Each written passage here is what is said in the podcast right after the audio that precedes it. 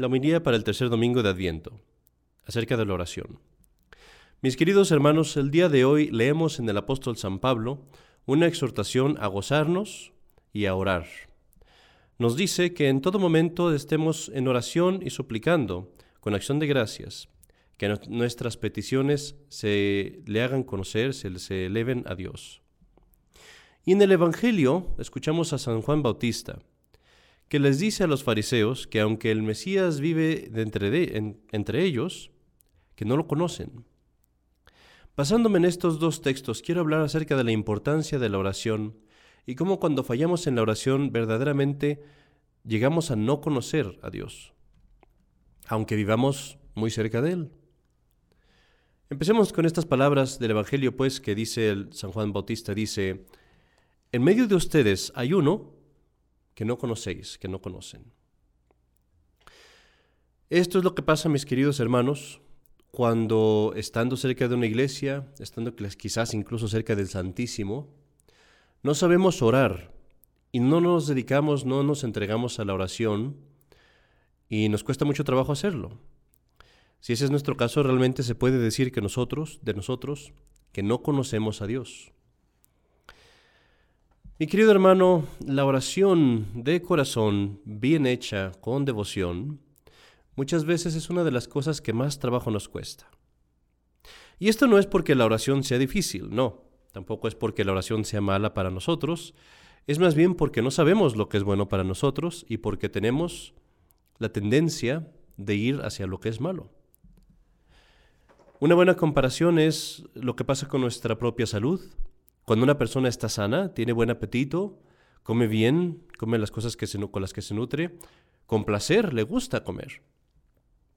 Pero cuando una persona está enferma, su apetito se arruina y entonces su cuerpo es demasiado débil para recibir la nutrición y por esa misma razón incluso la mejor de las comidas no le agrada a esa persona.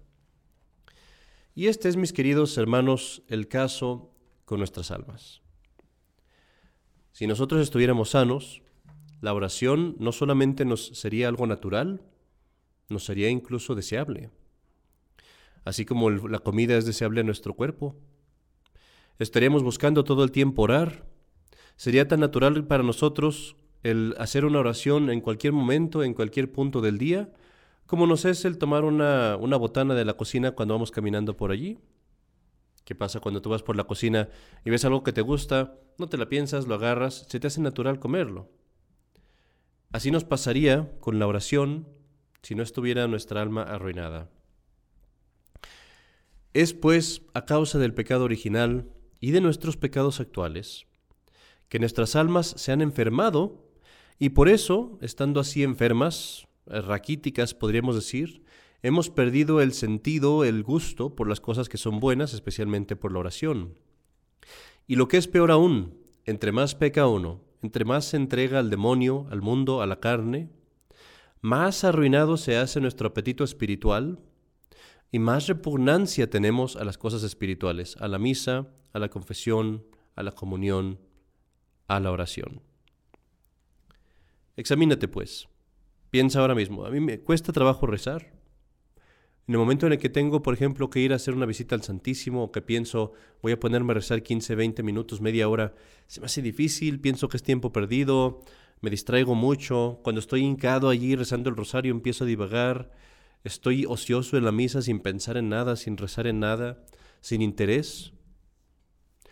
Si tú encuentras que ese es tu caso, entonces eso quiere decir que tu salud espiritual está por los suelos y te debes preocupar. ¿Por qué, hermano? ¿Por qué te tienes que preocupar? Te tienes que preocupar porque la oración, como nos dice San Alfonso María de Legorio, es absolutamente necesaria para la salvación. Él escribió todo un libro, nada más en ese tema. Absolutamente necesaria. Y te voy a dar aquí condensado su razonamiento. Sabes que para salvarte tienes que guardar los mandamientos y perseverar en ellos. Pero también sabemos que uno no puede guardar los mandamientos y perseverar en ellos sin la gracia de Dios. Te es imposible. Sin la gracia de Dios no puedes guardar los mandamientos. Es más, Sin la gracia de Dios no puedes hacer absolutamente nada bueno.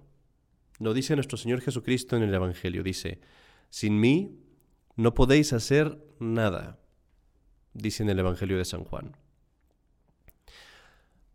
Nótalo, que no dice nuestro Señor, sin mí no puedes ganar, o sin mí no puedes vencer, o sin mí no serás fuerte, o sin mí no conquistarás almas. No, te dice, sin mí no puedes hacer nada, nada absolutamente que sea bueno.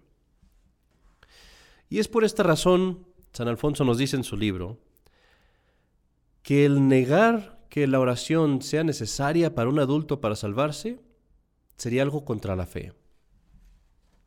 Nos dice él, es tan, tan básico, está tan, tan claramente revelado en la Sagrada Escritura, que la oración es necesaria para nuestra salvación, que si llega alguien y dice que no es necesario para ti orar para salvarte, esa persona está pecando contra la fe.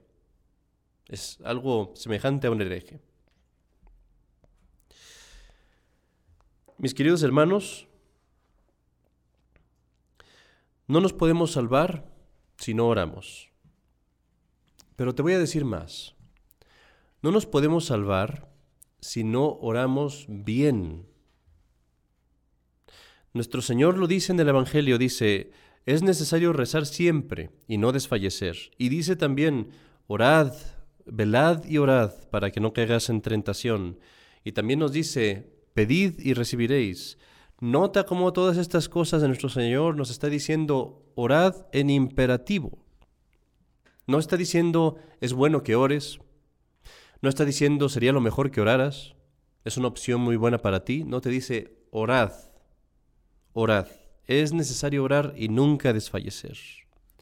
Y dice, orad para que no caigas en la tentación. ¿Por qué pasa muchas veces que estamos cayendo en un pecado una y otra y otra vez? Y dice uno, es que estoy haciendo esto, estoy haciendo aquello, estoy rezando mi rosario, estoy haciendo tal cosa, pero ¿estás rezando bien? Esa es la pregunta, ¿estás rezando bien? Y quizás eso es lo que nos falta. La oración es absolutamente necesaria, insisto. Piensa en una cosa interesante. Piensa en cómo te hizo Dios.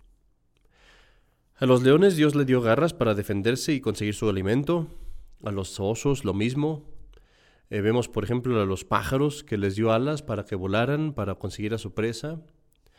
Vemos a los gorilas que les dio una fuerza enorme para que pudieran agarrar los animales, defenderse de cualquier otra amenaza. Las, víboras tienen veneno, eh, las tortugas tienen su concha. Cada animal, cada criatura tiene algo que la defiende, que le protege, que le da también lo necesario para sobrevivir. El ser humano es la única criatura y es la más importante de la creación, pero es la única criatura que Dios hizo indefenso. No tienes garras, no tienes fuerza más que los animales, no tienes mayor rapidez que los animales. ¿Y por qué? Para que Dios te diera a entender desde tu mismo nacimiento que tenías que depender de Él para todo. Sí, tú obras y tú haces, pero a final de cuentas, si tú quieres sobrevivir, si tú quieres vivir la vida eterna, si tú quieres obtener lo que necesitas y defenderte, tienes que recurrir a Dios. Y quiso Dios que tuvieras eso impreso hasta en tu cuerpo y que lo vieras al compararte con el resto de la creación. Es necesario orar siempre y nunca desfallecer. Hay un punto, mi querido hermano, que se me hizo muy importante y que quiero compartirlo contigo. Y quiero que esto te lo guardes en la memoria, porque es interesantísimo, me parece a mí.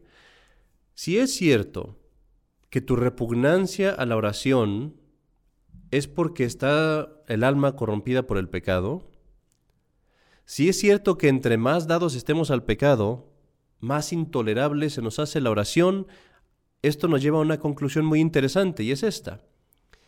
Entre menos ganas tengas de rezar, más necesitas rezar. Entre más difícil se te haga rezar, más debes rezar. Porque eso quiere decir que es lo que más necesitas. Esto es una cosa interesantísima. Porque muchas veces escuchas a la gente, sobre todo los jóvenes, que nos dicen, yo no quiero rezar, no me siento como, como para rezar, no, no tengo ganas de orar ahorita. Y es exactamente lo contrario.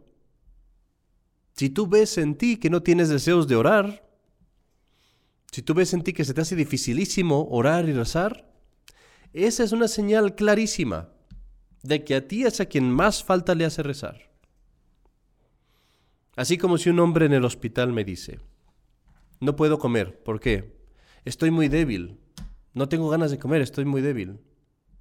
¿Qué es lo que le dice uno? Precisamente por eso, tienes que comer para que te nutras, para que no estés débil.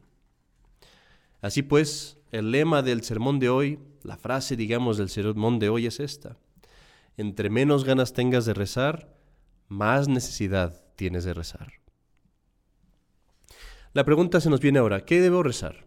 Bueno, obviamente el rosario, pero ahorita quiero hablar no tanto de las cosas que podemos rezar vocalmente, sino de cómo debemos de hacerlo, porque esta es la clave. ¿Cómo rezas? No es tanto lo que rezas, sino cómo lo rezas. Te voy a dar un ejemplo. San Francisco de Asís. San Francisco de Asís, veamos cómo ora. Un día va a las montañas con un hermano, dos hermanos de él, hermanos digo de, hábitos, de religión, y les dice, me voy a ir allá lejos, no me molesten, me traes comida, eh, me llamas, y si vengo y te tomo la comida, está bien, si no, vete y no, te, no me molestes, si no, si no respondo. Y allí se va lejos a la montaña, él solo. Mortificado, viviendo en el frío, viviendo mojado tal vez por la lluvia, viviendo ayunando, viviendo en la aspereza de no tener ni dónde dormir, pero allí está rezándole a Dios. ¿Y cuál es su oración? Estaba rezando grandes meditaciones, leyendo importantes libros de meditación, no. Su oración era una cosa muy sencilla. Decía a Dios, Dios mío, ayúdame, hazme sentir el amor que sentiste en la cruz y el dolor que sentiste en la cruz. Y eso lo resumía, Dios mío, hazme sentir tu amor y tu dolor. Y eso era todo. Él tenía en su mente, por la meditación y por el tiempo que tenía rezando, tenía un pensamiento muy completo de lo que estaba diciendo a Dios, pero él lo resumía en esas pocas palabras, porque era algo que tenía ya en el corazón. Y así repitiendo esas palabras. ¿Y qué tan poderosa fue esta oración? Que ese fue el día en que San Francisco recibe sus llagas, sus estigmas en las manos, en los pies y en el costado. Es una oración bien hecha y Dios la escucha como escucha todas las oraciones que hacemos del corazón. Así pues, mis queridos hermanos, es cómo rezas, no tanto lo que rezas. Y por eso, si tú estás rezando de tal modo que lo único que haces es repetir una fórmula de un libro, sin tu corazón, sin tu mente, no estás rezando. No estás rezando. Ahora, quiero que quede una cosa bien claro. De todos modos es bueno, ¿eh? Si tú me dices que eso es lo único que puedes hacer, es mejor que nada. Es mejor que nada el decir el rosario, aunque uno tal vez no esté con toda la mente y con todo el corazón, pero uno está tratando. Es mejor decir algunas oraciones, aunque uno a veces se distraiga, que no hacer nada. Porque aunque no esté tu corazón y tu mente ahí al 100%, porque te distraes, pero tú ya le estás dando algo a Dios. Pero hermano, si tú de tu corazón tratas de decir esa oración bien hecha, como si tú le estuvieras hablando personalmente a Dios, no digas la oración como nada más repitiéndote algo a ti mismo, sino que di la oración como que, como que se le estás diciendo a Él, como que lo estás viendo, como que te está escuchando, porque así es. No lo ves, pero te escucha. Y si tú dices así la oración, será muy buena y será efectiva. Hay una historia que te quiero contar que, ilustra un poco esto. Era, este era un hombre que trabajaba en un circo y era un, malabarista en el circo. Y un día, pues se quiere meter de monje, quiere darle su vida a Dios, se mete a un monasterio, pero en el monasterio él no sabe latín, no sabe decir el breviario, está totalmente perdido. En el tiempo de meditación todos los monjes son hombres muy inteligentes, todos están meditando, orando, y él está ahí parado y no sabe en qué meditar, no sabe qué pensar. Total, él está perdido en el monasterio, no sabe qué hacer. Y llega un momento en el que se desespera y dice, pues ¿qué hago? No puedo hacer nada, no puedo rezar, no les entiendo, no, no tengo mente para meditar, ¿qué hago? Y entonces decide que va a hacer lo que sabe hacer.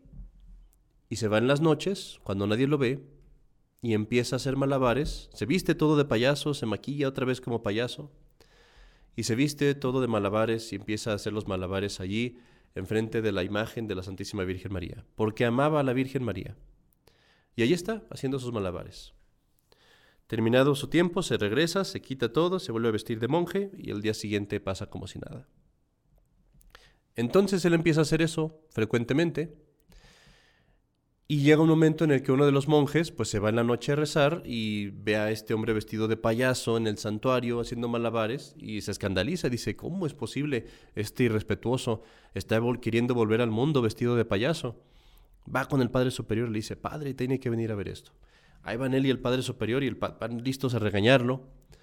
Y en el momento en el que llegan, ven que la Virgen está sonriéndole, mirándolo, y animada, que la imagen de la Virgen está moviéndose hacia con él.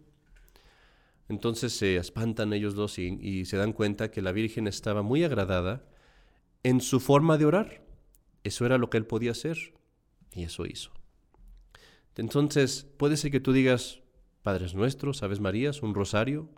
Puede ser que hables con tus propias palabras, pero lo importante es que reces con tu, con tu corazón, con tu mente.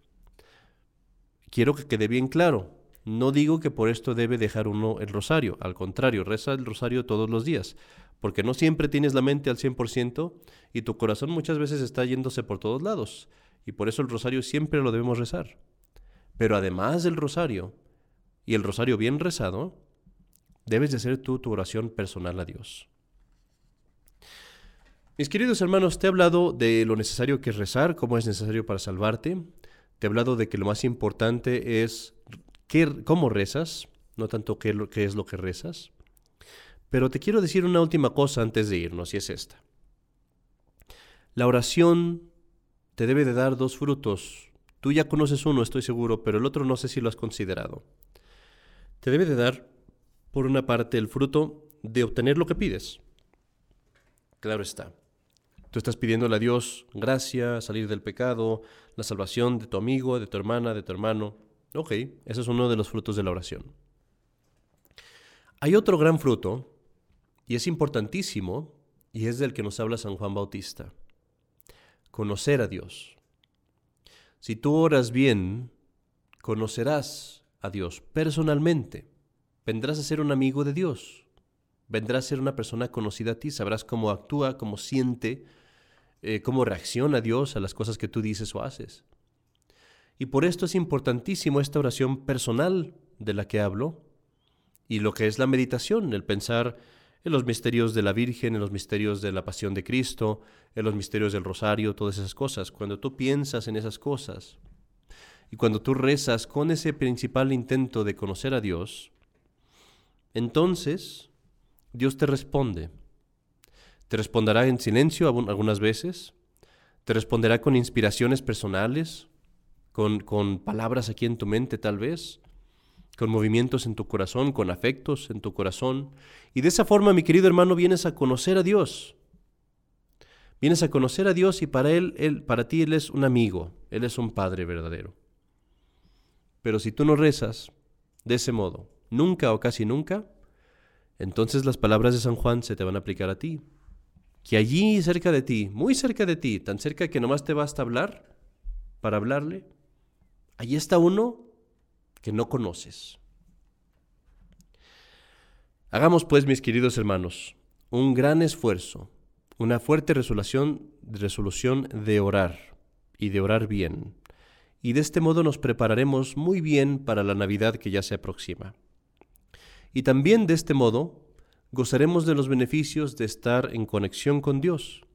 Y así vendremos a lo que el apóstol San Pablo nos dice hoy, a gozarnos, a gozarnos siempre en la presencia de nuestro Señor, con quien hablamos en todo tiempo, con quien interactuamos en todo tiempo, a quien conocemos, teniéndolo siempre en nuestra mente, en nuestro corazón y en nuestras palabras, al orar sin cesar.